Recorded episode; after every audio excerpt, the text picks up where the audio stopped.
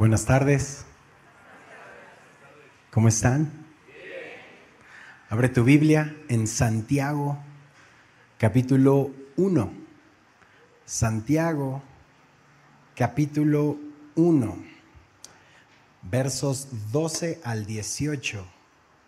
El título de hoy, Resiste la tentación. Vamos a observar versos 12 al 18 Vamos a leer esta porción y oramos para pedir la guía del Espíritu Santo sobre nuestras vidas. Santiago capítulo 1, amén.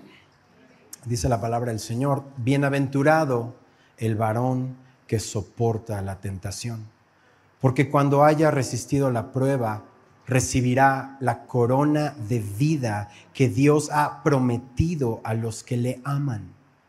Cuando alguno es tentado, no diga que es tentado de parte de Dios, porque Dios no puede ser tentado por el mal, ni Él tienta a nadie, sino cada uno es tentado cuando de su propia concupiscencia es atraído y seducido.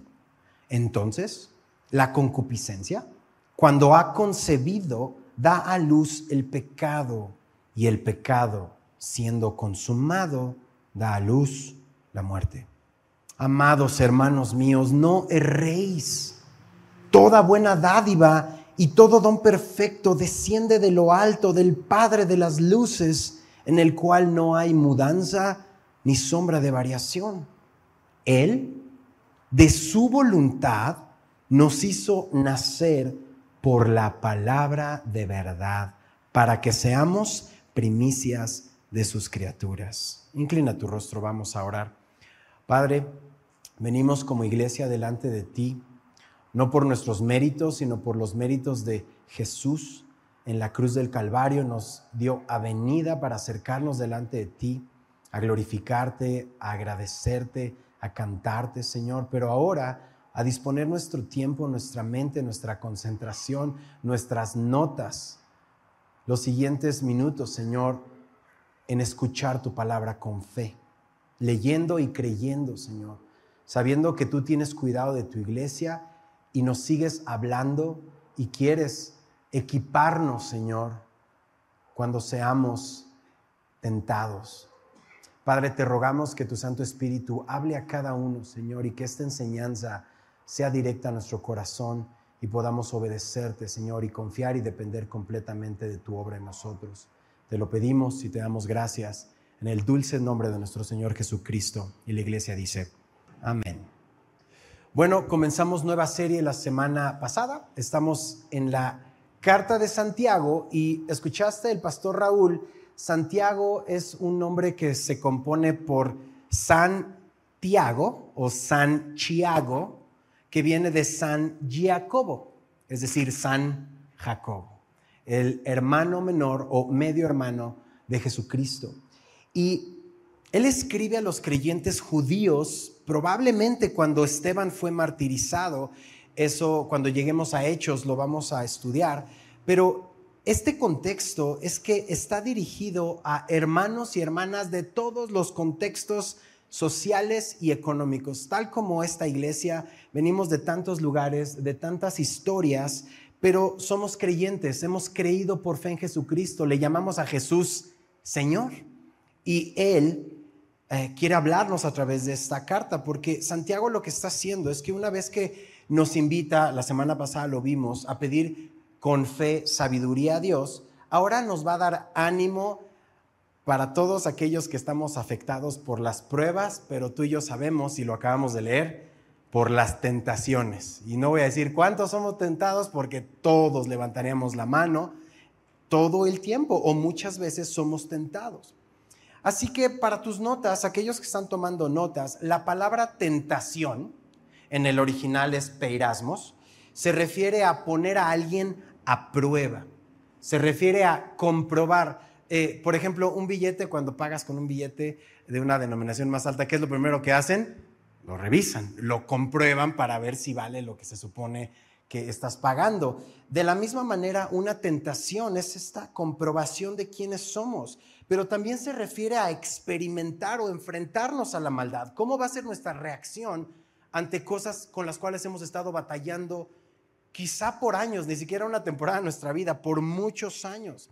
Se refiere a la provocación o a la adversidad. Y saben algo, las tentaciones vienen muchas veces en entornos externos. ¿Te ha pasado? Vas aquí en el periférico y de repente un espectacular, ¡pum! No, espérame, ¿no? O sea, no estaba listo para esto. Estás buscando algo en internet, ni siquiera estás buscando algo malo y ¡pum! ¿No? O sea, tienes un entorno hostil contra tus creencias, contra lo que tú consideras que es bueno y malo, o no en tu propio eh, pensamiento, sino como creyente, lo que Dios te ha eh, enseñado por su palabra. Pero la tentación no solo es algo que nos encontramos y nos toma por sorpresa. Muchas veces la tentación viene de dentro de nosotros, de lo que ya está en nuestro corazón. El Señor dice que no es lo que, no, es lo que contamina al hombre lo que entra, sino lo que sale, lo que ya estaba ahí, lo que demuestra cuánto necesitamos a Cristo. Así que esta tentación o estas pruebas, tú y yo sabemos, por lo cual estoy seguro que estamos aquí juntos, nos ha llevado a multitud de pecados de los cuales nos arrepentimos, hemos llorado, hemos pagado consecuencias, pero fue por una tentación a la cual le dijimos sí. Teníamos que haberle dicho no. Ahora, en todas las índoles de nuestro pecado, podemos ser tentados a robar, a engañar, a mentir, es decir, un mal hacia nuestro prójimo. Pero también la tentación es quejarnos contra Dios, cuestionar su amor. Ah, que no tienes cuidado de mí, Señor, que no me amas. Y empezamos a cuestionar a Dios. Así es que los que están tomando notas, sé que son varios, eh, recuerdo al pastor Lenin definiendo la tentación. ¿Estás listo? Es una pequeña definición. La tentación es la preevaluación antes de mi decisión. Estoy preevaluando qué voz voy a escuchar. Es decir, la tentación en sí no es pecado. Cuando tú y yo somos pecado, eh, eh, tentados, no estamos pecando, estamos preevaluando antes de decidir a quién voy a escuchar. ¿Voy a escuchar la voz de la palabra del Señor, del Espíritu Santo en mí? ¿O voy a escuchar mi carne? ¿Voy a escuchar el mundo? ¿Voy a escuchar al enemigo? ¿Qué voy a hacer? Y sin duda nuestra carne nos dice, no, pues te lo mereces. Ya es viernes y el cuerpo, ¿ya ven? Tercera de Soberbios 4.4. No, no, lo tienen así. ¿Qué, ¿Qué voy a escuchar? Mi carne, ¿qué es lo que yo quiero? El enemigo diciendo, no, sabes qué, tu matrimonio ya no sirve, esta persona se interesa por ti, es por ahí, por ahí te tienes que ir. Mi carne, el enemigo, ¿qué voz estoy escuchando? O la palabra del Señor que me está diciendo, hey, yo también te voy a dar una salida. Yo también quiero que veas la bienaventuranza, pon tus ojos en el verso 12, la bienaventuranza de soportar la tentación. ¿Cómo comienza el verso 12? Bienaventurado el varón, la varona, que soporta la tentación. Bienaventurado significa extremadamente feliz. A ver, pon una cara de bienaventurado. Felicísimo. Me faltó un sísimo. Extremadamente pleno el que soporta o sufre la tentación, que ha experimentado enfrentarse a la maldad, de decir, yo quiero hacerlo, lo necesito, según yo, lo quiero en este momento, pero permanecí, fui fortalecido, fui paciente. Soportar es la misma palabra que Jesús usa en Mateo 10, 22, solo para tus notas, porque te lo sabes de memoria. El que persevere hasta el final, ese será salvo. Perseverar es lo mismo que está diciendo Santiago aquí. Soportar es la misma idea. Fui provocado, pasé por adversidad. Todo indicaba que le hiciera caso a mi carne. Es lo que quiero en este momento. La voz del enemigo. Fui, pues, fui puesto a prueba y perseveramos. Eso produce ser extremadamente feliz. Pero ¿qué pasa cuando cedimos a la tentación? ¿Somos extremadamente felices? ¿Cómo nos sentimos? extremadamente qué? Miserables. ¿Por qué? Otra vez. ¿Tropecé de nuevo? Ya, ya, ya no quieren contestar. Ah. Tú y yo sabemos que si, más bien, no es si llega la prueba, más bien es cuando llega la prueba. dice el texto, porque cuando haya resistido, subraya, la prueba, cuando fueres probado, ¿cuál es la promesa? ¿Qué dice? Recibirá la corona de vida que Dios ha prometido a los que le aman. ¿A los que se portan bien, dice? No, a los que le aman. Es, una promesa, es una bienaventuranza que no se da a aquellos que nunca fuimos tentados. Se da a la promesa a los que sufrimos la tentación porque la verdad se sufre. Ay no, ahí viene otra vez esta, esta situación, este momento, esta persona, es, y lo vamos a sufrir, no es algo que vamos a pasar, ay, este problema lo tengo más que controlado, no pasa nada, soy hijo del rey. No, no lo vemos y decimos, Señor, ayúdame ayúdame, voy a sufrirlo. Te ves al espejo en la mañana, ¿no? Y te dices a ti mismo, no, tú no mandas, manda mi Cristo. Antes tú y yo no podíamos decir no. A la primera nos íbamos por las tortas, literal. Le hacemos caso a nuestra carne. Pero ahora podemos decir no por el Espíritu Santo que está en nosotros. Antes éramos guiados por nuestra carne, por nuestros deseos, y sabes algo, puedes comprobar que le perteneces a Dios porque estás sufriendo la tentación. Es decir, cuando eres tentado, dale gracias a Dios. Bueno, no de esa tentación en específico, aunque Dios la permitió en tu vida por algo. Ahorita voy a hablar un poco de eso. Pero darle gracias a Dios que te estás deteniendo a preevaluar antes de qué? De decidir. Tú mismo puedes ver la obra de Dios en ti, se hace evidente mientras resistes la tentación, porque cuando hayas resistido la prueba verás que tu fe es genuina. ¿Y cuál es la promesa? ¿Recibirás qué? La corona de vida que Dios ha prometido a los que le aman. Subraya, le aman. La base es el amor, la base es que has recibido gracia, la base es que eres salvo, eres salva. Y una manera de responder al amor de Dios es negarnos a nosotros mismos. El humanismo te va a decir, plácete a ti mismo porque tú eres el centro, todo es de ti, por ti y para ti, a ti sea la gloria. Eso es el humanismo. Pero el cristianismo, los que le pertenecemos a Cristo, es muere a ti mismo todos los días, que sea su voluntad en el cielo y en la tierra respondo a esto. Así que, ¿te, diste cuenta qué es la promesa? ¿Y cuál es la promesa? ¿Una qué?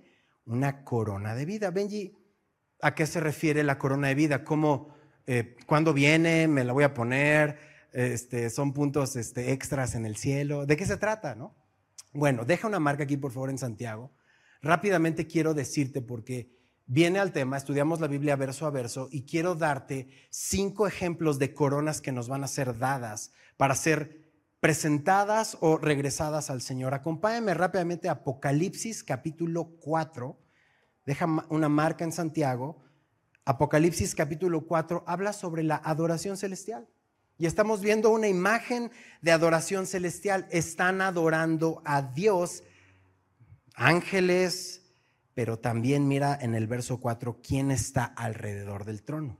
Dice el texto, Apocalipsis 4:4. Alrededor del trono había, ¿qué dice? 24 ancianos. Esto lo estudiamos hace un par de años, eh, verso a verso. Puedes, si nunca has escuchado Apocalipsis, estúdialo verso a verso, escucha las enseñanzas para que sepas cómo llegamos aquí. Pero lo importante de este verso sigue adelante. Y vi sentados en los, en los tronos a 24 ancianos vestidos de qué? Ropas blancas y, ¿qué más? Coronas de oro en sus cabezas. A ver, si tú y yo estuviéramos delante de Dios en nuestras obras, ¿cómo se vería tu ropa delante de Dios? ¿Blanca? La mía negra, ni siquiera este verde me ayuda. Pero por la sangre de Cristo somos lavados y tenemos ropas blancas, resplandecientes para estar delante del trono de Dios. ¿Cómo puede ser eso? Eso se llama identidad. No solo estás justificado y se nota en tu vestidura que fue atribuida la justicia de Cristo, estás vestido de Cristo. Aparte, como si eso fuera poco, ¿qué tienes en la cabeza? Una corona. Y no es de plástico, ¿de qué es? De oro. Cinco coronas. Te voy a dar la cita la puedes buscar en casa y regresamos al tema de la tentación, pero la primera corona para tus notas es la corona de justicia. Esta corona no es de autoridad, no es como que somos, este, eh, tenemos autoridad. Son, la palabra es estéfano, son estas coronas de o especie de guirnaldas que se le daba a los medallistas en los Juegos Olímpicos en la antigüedad. Si ubicas esta escena donde se les está poniendo una guirnalda. Bueno, esto es este tipo de corona. Entonces, ¿qué dijimos? La primera corona, ¿cómo se llama? Corona de justicia. Solo escribe segunda de Timoteo 4, 8. Corona de justicia, la cual me dará el Señor juez justo en aquel día, y no solo a mí, sino también a todos los que aman su venida una manera de purificar tu vida y yo la mía es que todos los días estemos esperando el regreso del Señor. Si yo te dijera, hoy viene Jesús a las, ¿qué hora es? A las 12.55. Empezaríamos a hablar por teléfono, empezaríamos así a hablarle a todos porque sabríamos que Jesús viene. Tendríamos una reacción, estaríamos orando, pidiendo al Señor que nos transformara, nos perdonara. Pero cuando no sabemos el Señor cuando venga, ¿qué generalmente hacemos? Pues nos relajamos y empezamos a permitirnos ciertas cosas. Así que esta corona de justicia es estar esperando la esperanza de Él. Dice la palabra que, que todo el que tiene la esperanza que Él viene se purifica a sí mismo como Él es puro. Esperar el regreso de Jesús. Segunda corona es esta que estamos estudiando, la corona de vida, Santiago 1.12, es lo que estamos viendo. Tremendamente feliz y pleno el hombre y la mujer que soportan la tentación. Es decir, eh, mientras sufres la tentación en el poder del Señor, hay una corona para ti. Y esto es porque el Señor no nos ha dado eh, espíritu de cobardía, sino de qué? Poder, amor y qué más? Dominio propio. ¿Cómo se resiste la tentación? Fortalecido en el Señor, dependiendo de su Espíritu todos los días en nuestras luchas. El Señor nos ha dicho, fiel es Dios que no nos dejará ser tentados más de lo que podemos resistir, sino que dará también juntamente con la tentación la salida para que podamos soportar. Tercera corona, corona incorruptible de gloria. Esta corona está en primera de Pedro 5, 2 al 4, solo para tus notas. No nos vamos a, detener ahí. Pero esta corona incorruptible, dice el verso 4, cuando aparezca el príncipe de los pastores, vosotros recibiréis la corona incorruptible de gloria. Esta corona está reservada para los pastores, pero no solo los que sirven en una iglesia. Papá y mamá, que estás aquí, eres pastor en casa y pastoreas el corazón de tus hijos, les enseñas de la palabra, les hablas de la palabra, los preparas para este mundo que está cada vez peor. Y las preguntas que ellos tienen las contestas y te preparas y estudias. Estás pastoreando el corazón de tus hijos, de tu esposa. Y entonces vas al Señor, vas a su palabra y entonces pastoreas. Esta es una corona así. Cuarta corona. No la vemos con un título en sí, pero el pastor Héctor la titula La corona para los ganadores de almas. Esto está en Primera de Tesalonicenses 2:19. Dice, porque ¿cuál es nuestra esperanza o gozo o corona de que me gloríe? ¿No son ustedes delante de nuestro Señor Jesucristo en su venida? Ustedes son, dice el verso 20, nuestra gloria y gozo. Aquí se asocia esta corona con el regreso de Jesús y Pablo dice que la corona son aquellos que ganó para Jesús. No pares de predicar el Evangelio. Eso lo vimos hace poquito mientras terminábamos Mateo. Sigue predicando, gana almas para Cristo, llévalos a los pies de Jesús. Quinta corona y última, para mis notas, y regresamos al tema de la tentación, es la corona de la vida. Y esta es para los mártires. En Apocalipsis capítulo 2, verso 10, son palabras de Jesús Apocalipsis 2.10 dice, no temas en nada de lo que vas a padecer. He aquí el diablo echará a algunos de vosotros en la cárcel para que sean probados y tendrán tribulación por diez días. Sé fiel hasta cuándo? Hasta la muerte y yo te daré la corona de la vida. Entonces tenemos estas cinco coronas. El día de hoy muchas personas ofrecen su vida, su sangre por causa de Jesús, por causa del Evangelio. No sabemos si a nosotros nos toque esto en nuestro país pero tal vez sí, tal vez no. Pero algo que sí nos puede pasar a nosotros es morir a nosotros todos los días, ofrecer nuestra vida en sacrificio al Señor, negándonos a nosotros mismos, tomando nuestra cruz y siguiéndolo. Así que estos 24 ancianos, para cerrar este pequeño paréntesis de las coronas, significa que son representados todos los creyentes de todas las eras, del Antiguo del Nuevo Testamento, delante del trono de Dios. ¿Y tienen qué vestidos? Blancos. ¿Y qué tienen? Coronas. ¿Cuáles coronas? Estas. ¿Y qué van a hacer en el cielo? Uy, mi corona es más grande que la tuya, mira, y empiezas a presumir y colgarla en tu vitrina celestial. No, leímos que vas a tomar esa corona y ¿qué la vas a hacer? Arrojar a los pies de Cristo para su gloria. Eso es, ese momento glorioso que tú y yo estamos esperando de no andar presumiendo esta guirnalda, sino entregar, tener algo que entregar. Es una vida que el Señor produce en nosotros, estas coronas. Ahora, ¿por qué fue importante que haga este paréntesis? Porque quiero que sepas quién eres. Para entonces venir al tema de la tentación.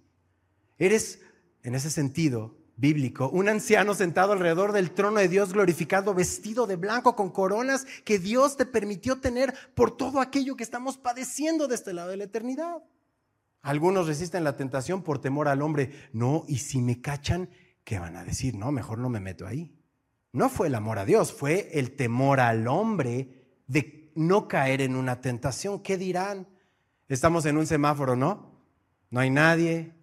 Vueltas a la derecha, a la izquierda, no hay nadie, se está tardando mucho. ¿Qué hacemos? Vámonos. Pero ese mismo semáforo, un día después llegamos y hay una patrulla estacionada. ¿Qué hacemos? No, pues yo soy un gran ciudadano. Y, me detengo. Dices, bueno, ese ejemplo, Benji, del semáforo, yo ni manejo, ni carro tengo. Ok, piensa estar frente a tu computadora o tu celular y no hay nadie. ¿Qué nos permitimos ver? Si está tu esposa a tu lado o tus hijos al lado, ¿nos permitimos ver cosas? ¿Pasiones pecaminosas? ¿Saben? Es tan fuerte esto que una pasión pecaminosa solo puede ser rebasada por un deseo mayor. Nada más. Puedo hacer muchas cosas cristianas, pero al final, cuando estoy solo, cuando nadie me ve, cantaba el, el poeta, el profeta, entonces, ¿qué haces? ¿Dónde está nuestra alianza en ese momento? ¿Qué es? ¿Cuál es ese deseo mayor? Ese deseo mayor, si estás tomando nota, es honrar y darle gloria a Dios porque Él sí me ve. Él está ahí conmigo. El mejor motivo para resistir la tentación es Jesús mismo. No el que soy o no cristiano, si caí o no caí, sino que Dios murió por mí y Él me ama por amor a Jesús. Soportar la tentación correctamente es amar a Jesús. Él es tu razón. Y entonces, ni siquiera te estoy hablando de mañana, en 10 años, cuando seas tentado. Hoy, cuando seamos tentados, entonces nos hacemos esta pregunta, ¿cómo puedo pecar con este pecado que llevó a mi amado Jesús a la cruz del Calvario? ¿Cómo puedo ensuciar el templo del Espíritu Santo? Entonces, ¿cómo viene la tentación?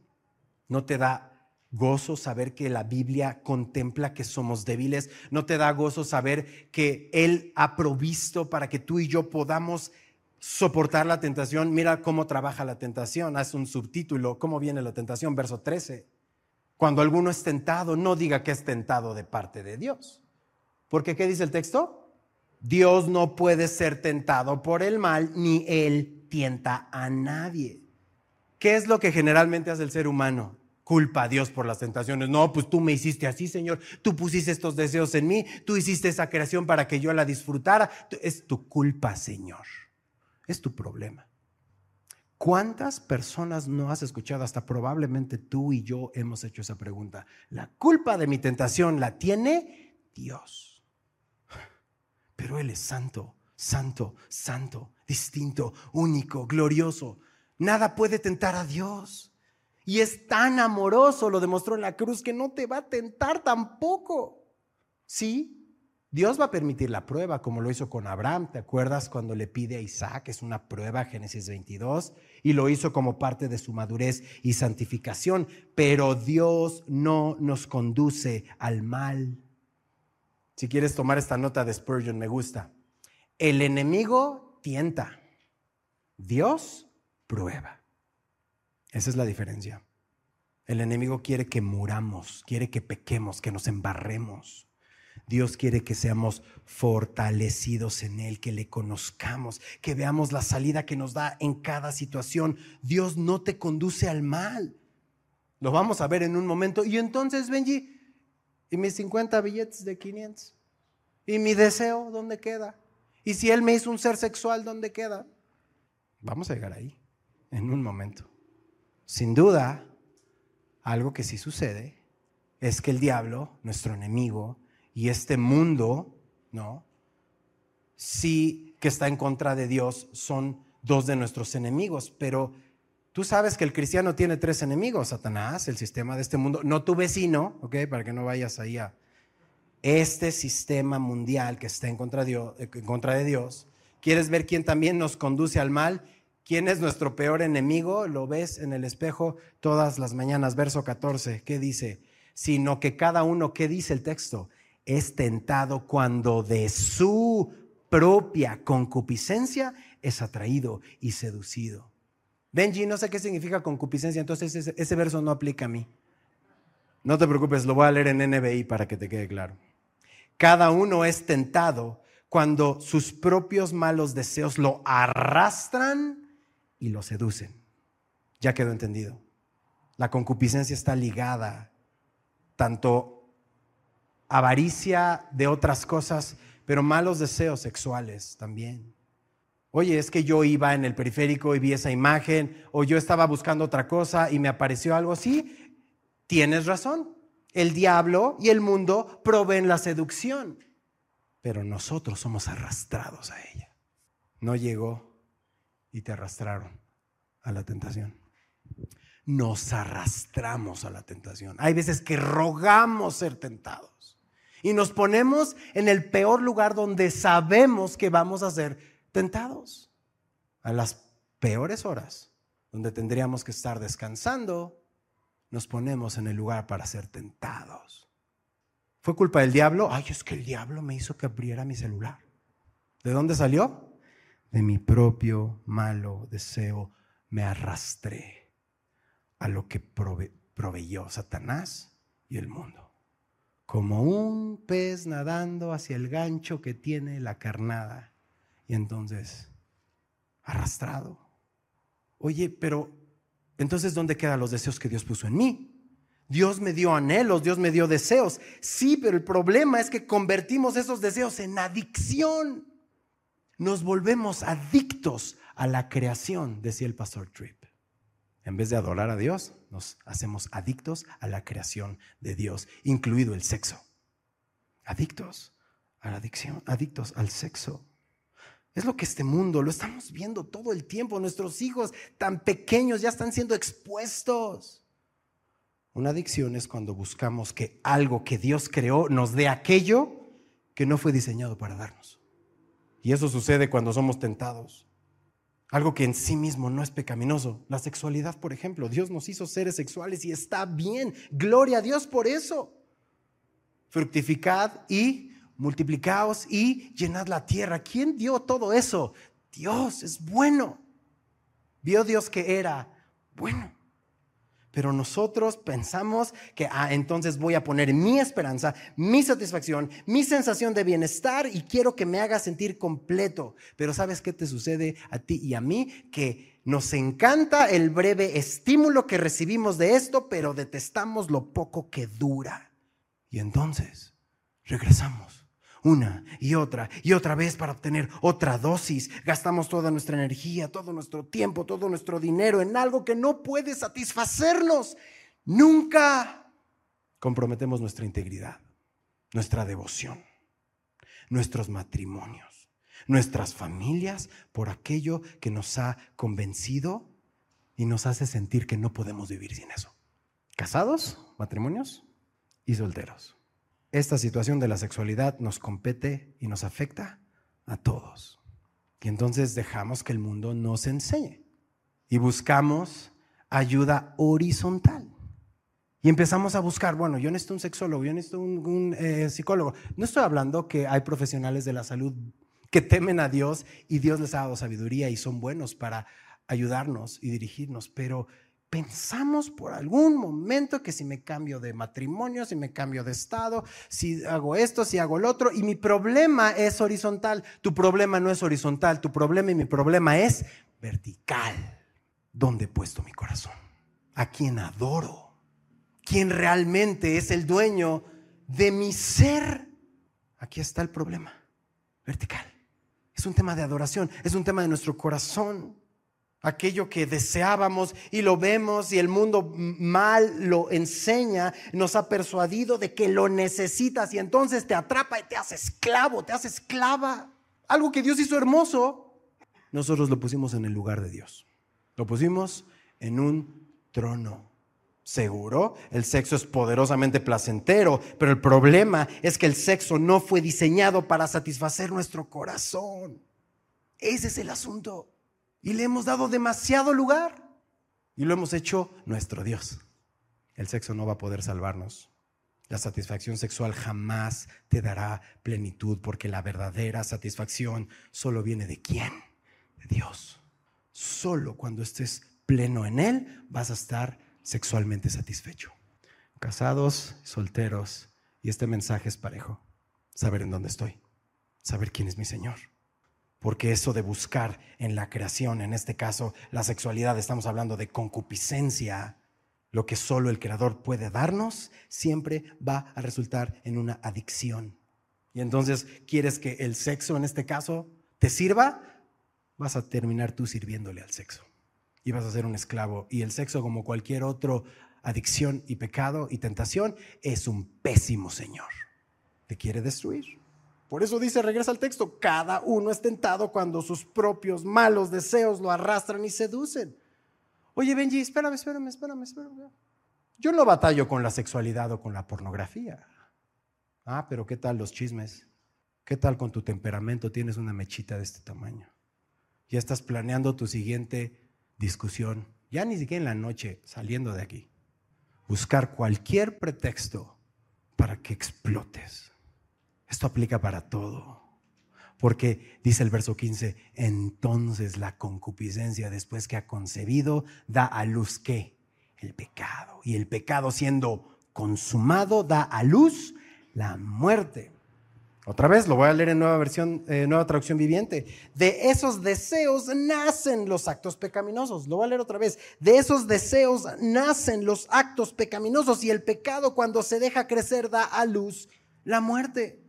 Si estás tomando nota, de mis deseos nacen los actos, de mis deseos nacen los actos. Porque esta concupiscencia, aunque se puede referir a codicia, ambición, deseo ardiente de algo en general, realmente tú y yo estamos enterados que está ligado a la sensualidad y la tendencia humana al pecado carnal. Y nos gusta decir que el culpable es Dios. Dios, tú me diste este sentimiento. Dios no es culpable del pecado del hombre. Porque después que ha concebido, da a luz el pecado y el pecado siendo consumado, ¿qué dice el texto? Da a luz la muerte. Esa es la progresión que el enemigo busca siempre escondernos. Te va a decir, no, es una nueva relación, no, es un nuevo noviazgo, no, es esta página, no, es esta revista, aquí lo vas a encontrar, pero no sabes o no queremos saber que eso siempre va a llevarnos a la muerte muerte de tu paz, muerte de tus relaciones, muerte de tu matrimonio, muerte de tu relación familiar, siempre te va a llevar a la muerte. Pero eso no nos lo ponen en el comercial. Eso no está en el trailer de la película que nos quiere vender Satanás y nuestra propia carne. Por eso Santiago les escribe a cristianos, verso 16, amados, que dice, amados hermanos míos, no se equivoquen, no erréis. No seas engañado. La estrategia del enemigo con la tentación es convencernos de que al nosotros perseguir lo que queremos, vamos a ser arrastrados a nuestros deseos pecaminosos. Y Satanás solo vino a robar. ¿A qué más? A matar y a qué más? A destruir. No seas engañado, puede ser más efectivo contra la tentación. Hombres casados, y es más, déjeme decirlo, mujeres casadas, hombres casados, ¿realmente creen el engaño de aquellas chicas que los están buscando? Nunca te pelaron. Y ahora pelón y panzón, ahora sí tienes pegue. Bro, ¿en serio? Necesitamos la llenura del Espíritu Santo. Clama al Señor. Clama al Señor, dile, Señor, ayúdame a ir a tu palabra, saber discernir lo que llega a mi vida y quién llega a mi vida. Porque las cosas que Dios hizo son buenas. Vio Dios que era bueno. Estamos en Génesis. Bueno, lo dice en Génesis, pero aquí dice el verso 17 para acompañar ese texto. Pon tus ojos en el verso 17. Toda buena qué? Dádiva. ¿Y qué más? todo don perfecto desciende de lo alto, del Padre de las luces, en el cual no hay mudanza ni sombra de variación. Buena dádiva y qué más? Don perfecto. Bueno, otra vez. Qué gloriosa palabra, qué glorioso domingo, porque el Señor nos está abriendo los ojos y nos está diciendo, hey, no te equivoques. El engaño del enemigo es que nuestro Dios no nos deja disfrutar de lo que creó. Pues mira, tienes hambre, estás hambriento y Dios a, todo le llama pecado. No, Dios no te ama. Dios no te quiere, no cuida de ti. Esa es la misma mentira desde el inicio de la serpiente, Eva. Si Dios te amara, te dejaría probar ese fruto delicioso, pero tienes hambre. Si Dios te amara, no tendrías esos deseos y esa hambre de eso que quieres. Efecto añadido. ¿Dónde te está atacando Satanás hoy? ¿Dónde tu carne está siendo vulnerable? ¿Dónde este mundo está poniéndote todo? Ahora le llamamos algoritmo. Es que el algoritmo me puso estas imágenes. Es mi sucio corazón que necesita redención. Pero toda buena dádiva y don perfecto desciende de lo alto. Es la bondad de Dios que hace una barrera para que no cedamos a la tentación, porque ya que Dios es el único bueno, no necesito de nada ni de nadie para que supla mi necesidad. Siempre pensamos Dios más esto, Dios más esto otro, Dios más esto otro. Es Dios y nada más. Ese es el verdadero Dios, ese es el Dios de la Biblia. Un pastor comenta que es mejor tener, entre comillas, hambre dentro de la voluntad de Dios que estar, entre comillas, saciado fuera de la voluntad de Dios. Cuando dudamos que toda buena dádiva y todo don perfecto, estamos dudando de la bondad de Dios, entonces vamos a ser atraídos a lo que el mundo ofrece, vamos a ser atraídos a lo que el enemigo ofrece. Quizás recuerdas, si leíste de Juan Bunyan El progreso del peregrino, al final del libro está la feria de las vanidades. Todo, todo lo que quieras. Está el mall del mundo y tiene pisos y cada piso, también lo vimos en Apocalipsis. Pero este verso indica que solo Dios puede darnos buenas dádivas. La frase don perfecto, toma nota, la frase don perfecto también se puede traducir como la perfección de cómo Dios da esos dones. Es decir, el don perfecto de Dios en el tiempo perfecto de Dios. Mira, no sé si ya tienes hambre igual y ya tienes hambre. Pero igual piensa en el postre, piensa en que vamos a hacer un pastel, lo metemos al horno, a ver, sácalo en dos minutos y cómetelo. Jóvenes, Dios tiene cuidado de ustedes. Dios los ama y el tiempo de Dios, el don de Dios en el tiempo de Dios. Sean luminarias, sean sal, que, que muestren al mundo. Imaginen por un momento, es que soy yo contra toda la universidad, es que soy yo contra toda mi oficina, es que soy yo. Sí, ok, apaguen, cierren todo, apaguen todas las luces y que este auditorio quede completa oscuridad. Y solamente tomo una velita de esas de cumpleaños y la prendo. Pregunta iglesia, ¿hace la diferencia sí o no? Sí, sí. Tú en tu escuela, tú en tu trabajo, tú en tu universidad, tú en tu negocio, aunque seas tan pequeño, es la luz de Dios. Y la gente va a ver que se puede vivir diferente. La gente va a ver tus obras y va a glorificar a tu Padre que está en los cielos.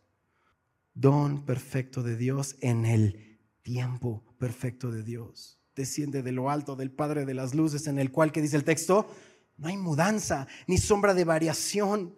Dios te da constantemente sigue descendiendo. De otra manera de traducirlo es Dios te da todo el tiempo, sigue enviándote su bendición porque Él no cambia. Es como el sol. El sol sigue dando su calor, sigue dando su luz. Nosotros nos volteamos la tierra, ¿no? Pero regresamos y ahí está el sol. Ahí está la bendición de Dios. Aunque no la veamos, ahí está. No cuestiones su amor, no cuestiones su bondad. Solo van a venir tentaciones cuando hacemos eso.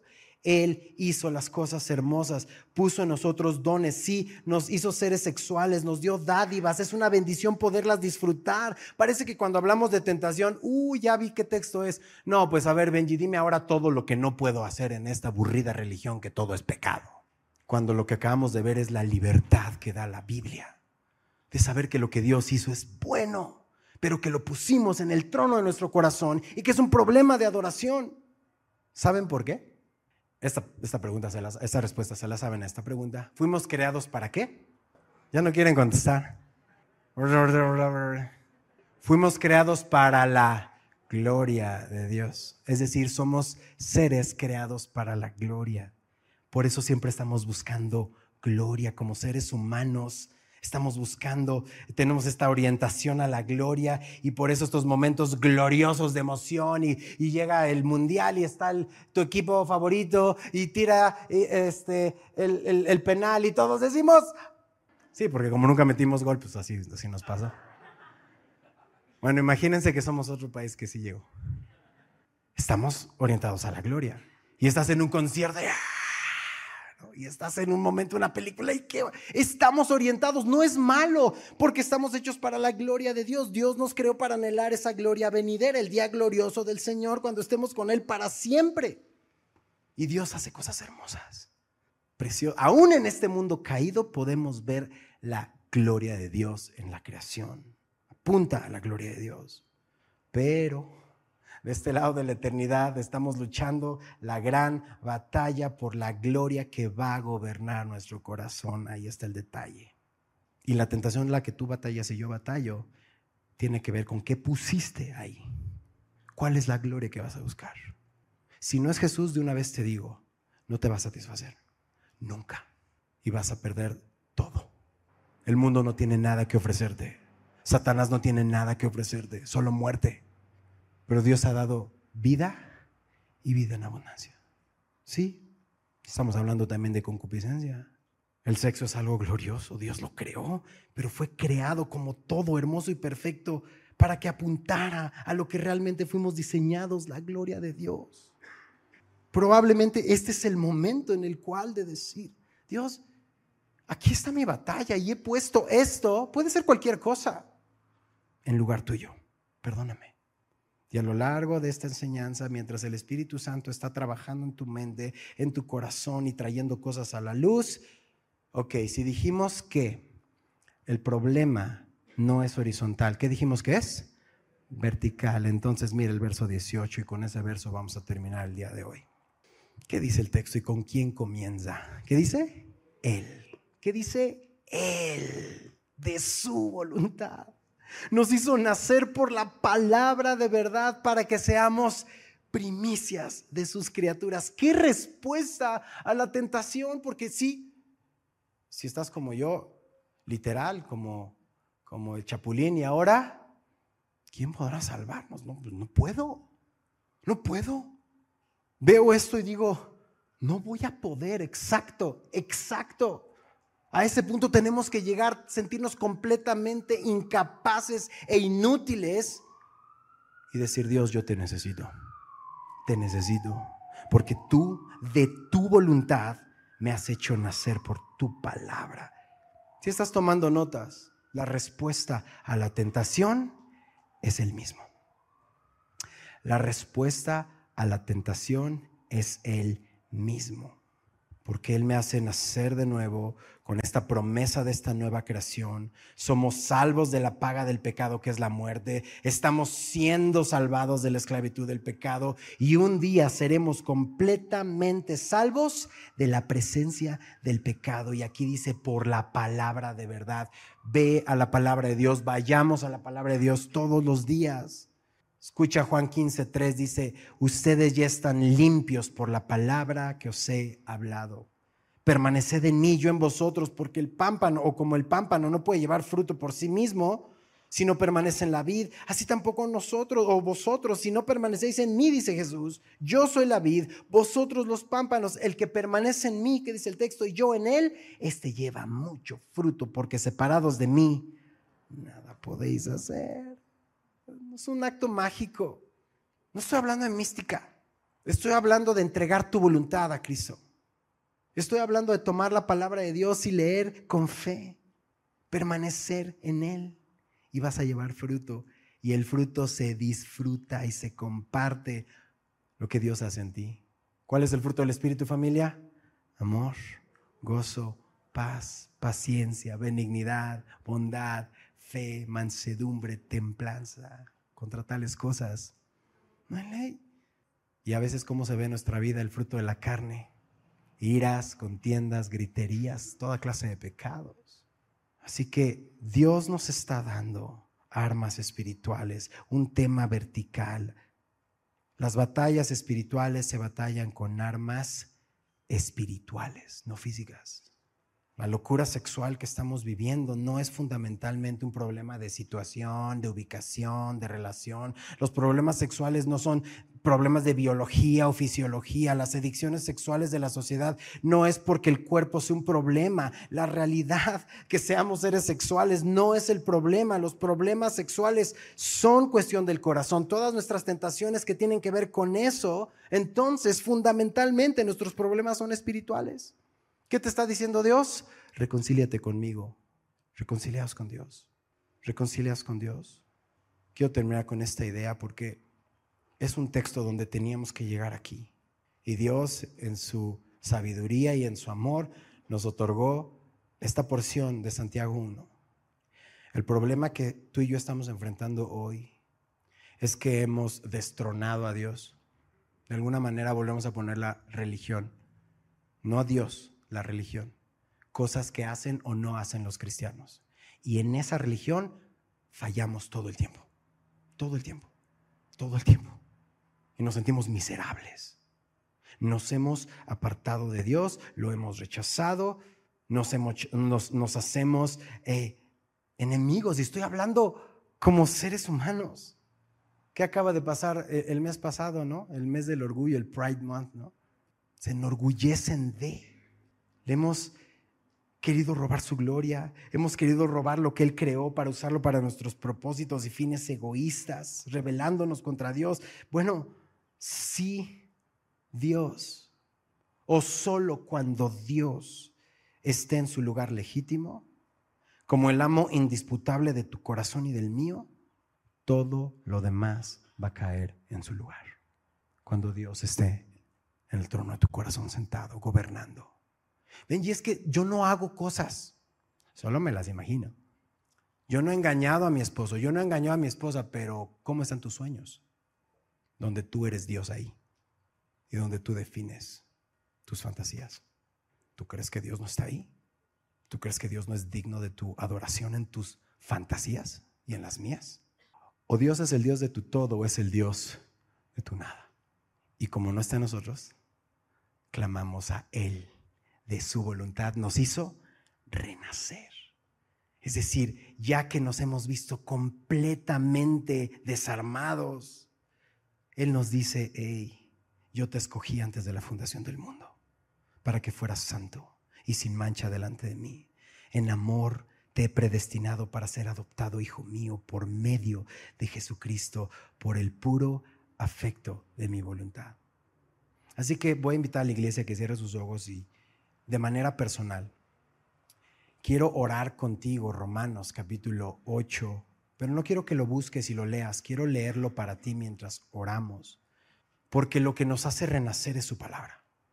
Su palabra hoy fue la que nos puso en perspectiva de qué es lo que está reinando en nuestro corazón, que verdaderamente Él quiere librarnos y quiere que vivamos libres, primicias de sus criaturas este nuevo nacimiento.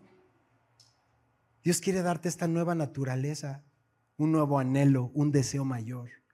Tú y yo batallamos con las mismas cosas y solo un deseo mayor en nuestro corazón va a hacer que cada día seamos más como Jesús y menos como nosotros. Que cada día ese pecado que tanto está frente a nosotros sea vencido por el Espíritu Santo. No significa que no vamos a pecar, significa que cuando pecamos abogado tenemos. Y estamos en un proceso hermoso que se llama santificación. Así que este es un buen momento para decirle, Señor, aquí estoy. Esta es mi batalla y ponle nombre y apellido. No le digas, Señor, ayúdame en todas mis debilidades. Él las sabe. Pero confiésale al Señor, Dios, estoy batallando aquí, con esto, con esta, con este, con... Dile, Diles un buen momento, la iglesia estamos en este hospital que todos necesitamos ser restaurados. Quiero orar Romanos 8, 31. ¿Qué pues diremos a esto? Si Dios es por nosotros, ¿quién contra nosotros? El que no escatimonia a su propio Hijo, sino que lo entregó por todos nosotros, ¿cómo no nos dará también con Él todas las cosas? ¿Quién acusará a los escogidos de Dios? Dios es el que justifica. ¿Quién es el que condenará? Cristo es el que murió, más aún el que también resucitó, el que además está a la diestra de Dios, el que también, también intercede por nosotros. ¿Quién nos separará del amor de Cristo? ¿Tribulación? ¿O angustia? ¿O persecución? ¿O hambre? ¿O desnudez? ¿O peligro? ¿O espada? Como está escrito, por causa de ti somos muertos todo el tiempo, somos contados como ovejas de matadero. Antes en todas estas cosas somos más que vencedores por medio de aquel que nos amó. Por lo cual estoy seguro que ni la muerte, ni la vida, ni los ángeles, ni principados, ni potestades, ni lo presente, ni lo porvenir, ni lo alto, ni lo profundo, ni ninguna otra cosa creada nos podrá separar del amor de Dios. Dile eso, Señor, nada me podrá separar de tu amor, que es en Cristo Jesús, Señor nuestro. Y cada oración de mis hermanos, Señor, aquí en el auditorio, conectados en casa, en una grabación, Dios, tú eres Dios eterno, Padre, y nos has vestido con vestiduras blancas. Ya estamos sentados en lugares celestiales, tal como lo vimos en Apocalipsis. Ya tenemos estas coronas, Señor, que no las merecemos o nos la ganamos de nuestros méritos, Señor. Es porque tú has obrado en nosotros y lo estás haciendo al sufrir la tentación, al pastorear el corazón de nuestros hijos, de nuestras esposas, al traer la palabra abierta en nuestras casas todos los días como fuente de luz y de dirección y agua viva que nos limpia, Señor. Y por todos aquellos hermanos y hermanas que han vivido en condenación pensando que esa tentación es invencible, Dios, libéralos. Que ellos puedan entregarlo, Señor, en esta tarde delante de tu cruz. Y que se den cuenta que eso también ya está pagado por completo. Que ellos son perdonados y lavados. Y dale, Señor, dales de tu espíritu para que sientan ese abrazo cálido, hermoso, del Padre, de tu Santo Espíritu, diciendo, yo estoy contigo todos los días, hasta el fin del mundo. Te adoramos y te bendecimos en el nombre de Jesús y la iglesia dice, amén. Vamos a ponernos de pie familia. Vamos a adorar al Señor juntos.